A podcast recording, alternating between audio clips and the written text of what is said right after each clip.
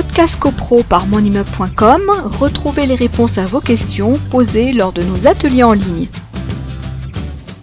Vous allez vous référer à l'article 17 de la loi du 10 juillet 1965 qui euh, va vous euh, indiquer comment euh, est désigné le syndic. Alors, pour une copropriété récente, neuve, une copropriété, on va dire, qui sort de terre, eh bien, le syndic de, le, premier syndic est désigné par le règlement de, copropriété, où nous dit le texte, l'article 17, par tout autre accord des parties. Généralement, c'est par le, règlement de copropriété qui désigne le, premier syndic. Alors, je fais tout de suite une, petite, euh, j'apporte une petite précision. J'allais y revenir plus tard, mais bon, là, dans le, dans déroulé, ça me paraît important de le dire à ce stade-là. un syndic de copropriété peut être désigné pour une, durée maximale de trois ans. Mais lorsque le syndic est désigné par le règlement de copropriété, donc on parle d'une copropriété neuve, eh bien, euh, le mandat de syndic ne peut pas excéder une année. Donc, puisque, en définitive, euh, alors je vais vous lire l'article, ça sera, ça sera plus simple, c'est euh, l'article 28, alinéa 2 du décret du 17 mars 1967, euh, qui nous dit en substance, alors je vais le retrouver, voilà.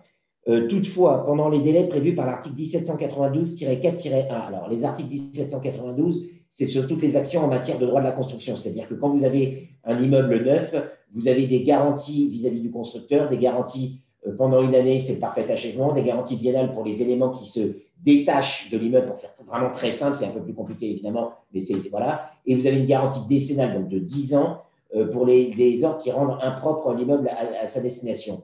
Et nous dit euh, donc l'article 28, alinéa 2 du décret de 67, toutefois, pendant les délais prévus par l'article 1792 du Code civil, la durée du mandat de syndic ne peut dépasser une année lorsque le syndic, son conjoint, le partenaire lié par un etc., ont, participé à la construction de l'immeuble. Donc, c'est-à-dire que si votre premier syndic a participé à la construction euh, de l'immeuble, oui, ça peut être le premier syndic euh, désigné, mais là, c'est une exception, sa durée ne pourra donc pas excéder un an. C'est un point euh, que les copropriétaires qui ont acheté par VFA, en état futur d'achèvement sur plan, pour faire simple, devront vérifier parce que souvent, il y a une suspicion euh, des copropriétaires sur le syndic.